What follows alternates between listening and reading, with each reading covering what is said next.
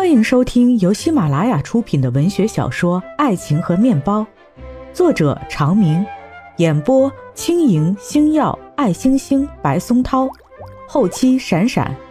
感谢一二四班小伙伴们友情客串。第三十八集。这一年多，楚萧相夫教子。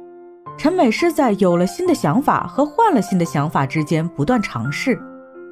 平兰还是沿着自己选择的路一条道走下去。她先跟朱老师取得了联系，随后按照朱老师说的时间地点约定见面。平兰忐忑不安地走进一家茶楼，发现朱老师和另外一位中年男子已经先到了。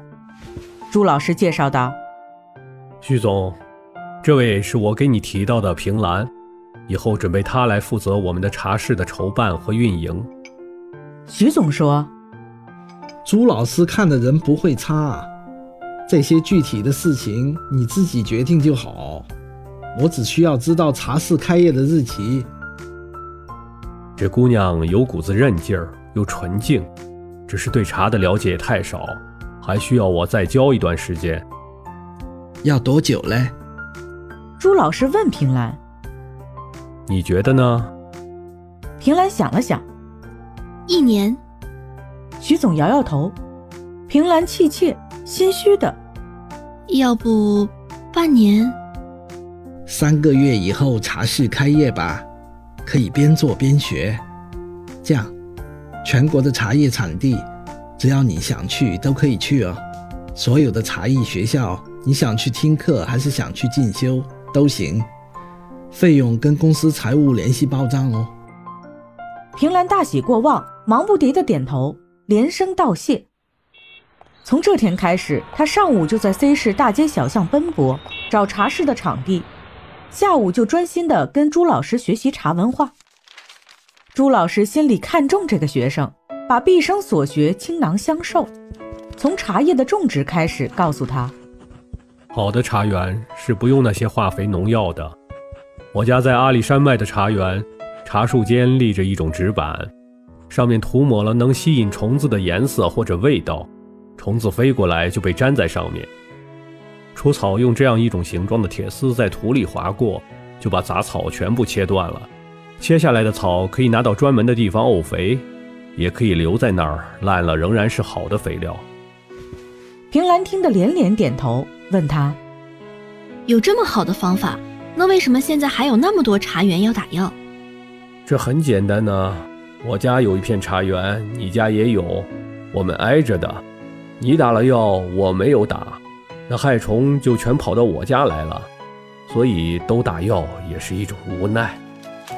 朱老师又详详细细地跟平兰讲茶树生长的土壤、气候、环境，给他打比方，比如台湾的金堂茶。好多人把它当做高山茶卖，说它是清新或者其他品种。实际上，这种茶只能在海拔一百米以下种植，不能在高海拔生长，或者即使种出来了，茶的质量也不好。你听过“橘生淮南为橘，橘生淮北为枳”吧？知道。茶叶种植也是一样，同样的一种茶，只有在最适宜的土壤里才能生长得最好。平兰听了连连点头，默默的都记在心里。朱老师又变着花样的给他喝茶，告诉他不同茶的种类、口感、含有的有机物等等。最开始平兰喝着都是一个味儿，分不出来其中的差别，他就随时带着茶叶，跟人谈场地的时候喝，跟楚萧和美式聚会的时候喝，回家喝，出行的路上也喝。朱老师又教他泡茶。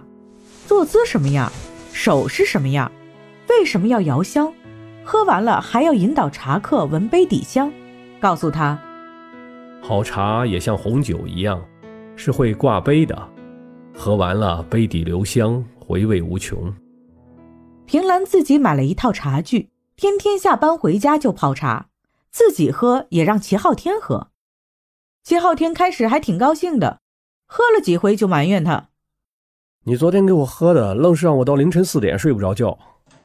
平兰想了想，昨天喝的绿茶，绿茶中含有咖啡碱，其实是提神的。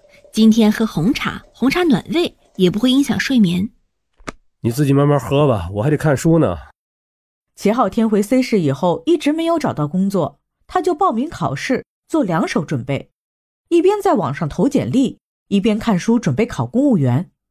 平兰说：“你跟我一起喝吧，看我这茶艺进步了没有。”齐昊天盘腿坐在床上，你泡吧。平兰坐在特别买的一张凳子上。身体端端正正的，双腿并拢，手搭放在腿上。你就这么看好意思吗？齐昊天讪讪的下来，坐到平兰对面。我好好坐着了，行吧？那么多事儿。平兰就按照朱老师教的开始泡茶，一次一次的泡。齐昊天一杯一杯的喝。到了第二天，齐昊天乌黑着眼圈在厕所门口看见平兰，跟他嘟囔。昨天虽然没有失眠，可是起来五六趟尿尿。你以后能不能不要三更半夜的给我泡茶？平兰哈哈大笑，白天忙，晚上才要抓紧时间练练。白天看的、喝的、学的、做的都是茶，晚上你不能歇歇吗？平兰手里拿着牙刷杯子接满水，那不然晚上时间干嘛？只争朝夕，你听说过没有？齐昊天胳膊支在卫生间的门框上。你不能像正常人似的晚上看看电视，要不楼下散散步？平兰扑哧一笑：“切，咱们的那个小电视啊，不知道什么年代的，只能收到一个台，要看你自己看。要不咱买台电视吧？”不行。齐昊天跟他撒娇：“哎呀，老婆，我天天在家里没什么事儿干。”你就赏我一台电视吧，现在电视也便宜。平兰想了想，买台电脑好了，我查资料，你投简历都方便，也能在线看电影。齐昊天跳起来过去搂着平兰，哎，老婆还是你最好。我现在没有收入，天天光靠你。平兰一嘴牙膏沫子，用胳膊耸他，起来起来，我刷牙呢。我不，我就想抱着你。平兰漱了口，拿毛巾擦干净嘴，回亲了他一口。行了吧？齐昊天恋恋不舍地松开手，煮了碗面条给他吃。看他出了门，自己也开始埋头复习。平兰这个时候已经谈好了一个场地，联系了装修公司，要进场装修了。一天，他照例先去了趟办公室，一进门看见除了朱老师之外，还坐着个戴黑框眼镜、文质彬彬的青年。朱老师给他介绍：“平兰呐，这个是谢友安，年轻有为的设计师。我请他来，一是给我们设计产品包装，再一个也给整个茶室的装修把把关。你多跟他学啊。”平兰恭恭敬敬地喊：“谢老师。”谢佑安说：“叫我佑安就行。”平兰除了跟朱老师学茶，空了就看佑安画设计图。佑安问他：“云从龙，风从虎，你听说过吗？”“嗯，这是《易经》乾卦里的一句话。”“这你知道？”平兰有点不好意思。看过几回《易经》，可那本来是本卦书，现在打卦的方式失传了，这解卦的书我就不大看得懂。我理解设计的最高境界，就是化繁为简，与天地自然合而为一。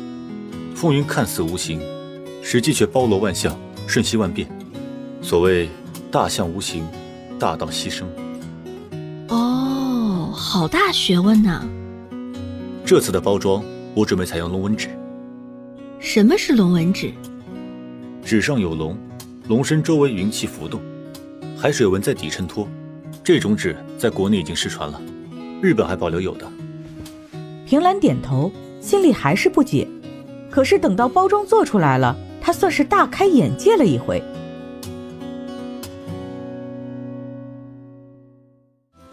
听众朋友们，本集已经播讲完毕，感谢收听，我们下一集再见。